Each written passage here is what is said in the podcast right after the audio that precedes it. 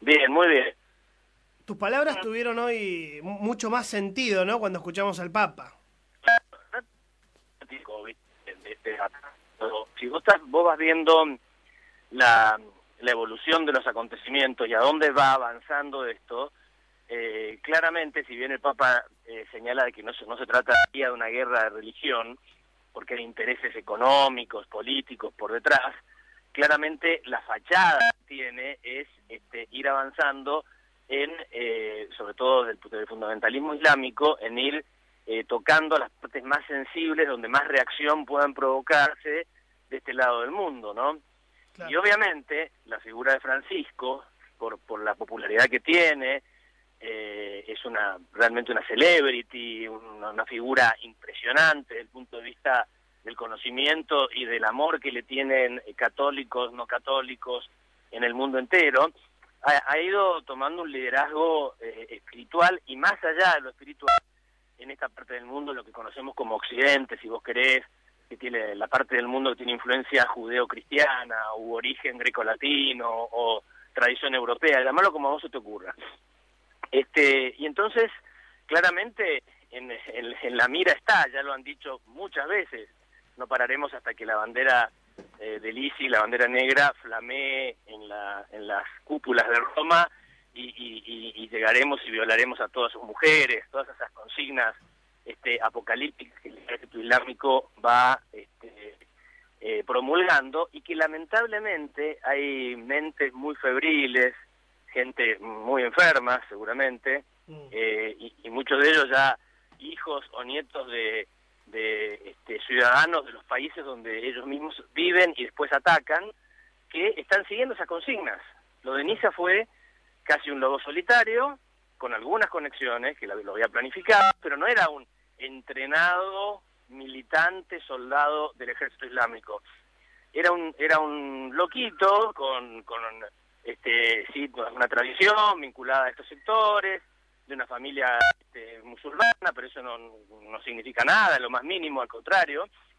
El, la fe islámica y musulmana propicia eh, el amor, la paz, la convivencia. La mala interpretación del Islam es la que lleva a estos, a estos, lugares, pero este chico, el que atropelló a, a, cientos o miles y mató a cientos o un ciento, siguió una, una, un, este, una guía, un manual del buen este, suicida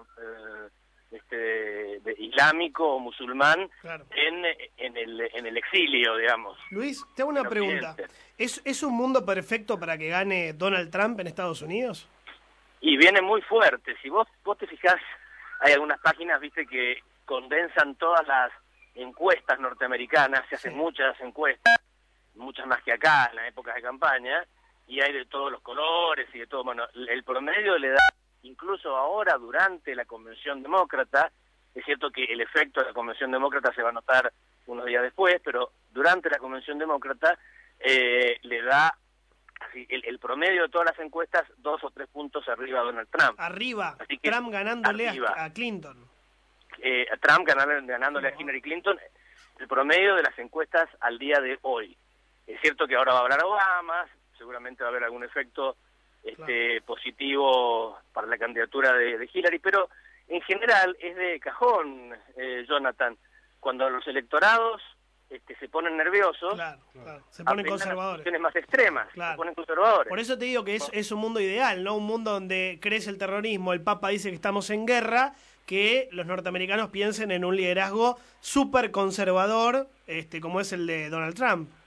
Bueno, vos sabés que eh, mi amigo Dick Morris, que ha trabajado mucho con Argentina y mucho con los Clinton, mm. ahora no la quiere Hillary, ¿no? Pero, pero sostiene que la, valla más complicada que tiene Hillary Clinton para, para superar y poder llegar a la presidencia es, es la, el hecho de que los norteamericanos no la conciben como comandante en jefe. claro.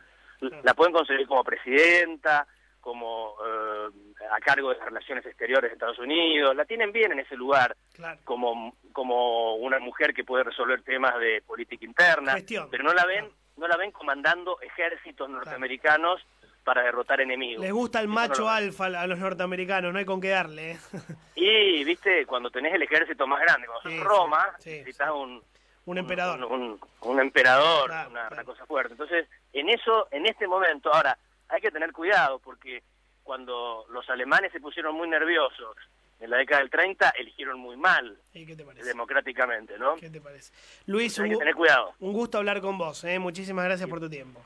Igualmente, Jonathan, y por eso simplemente lo que hice anoche es agarrarme de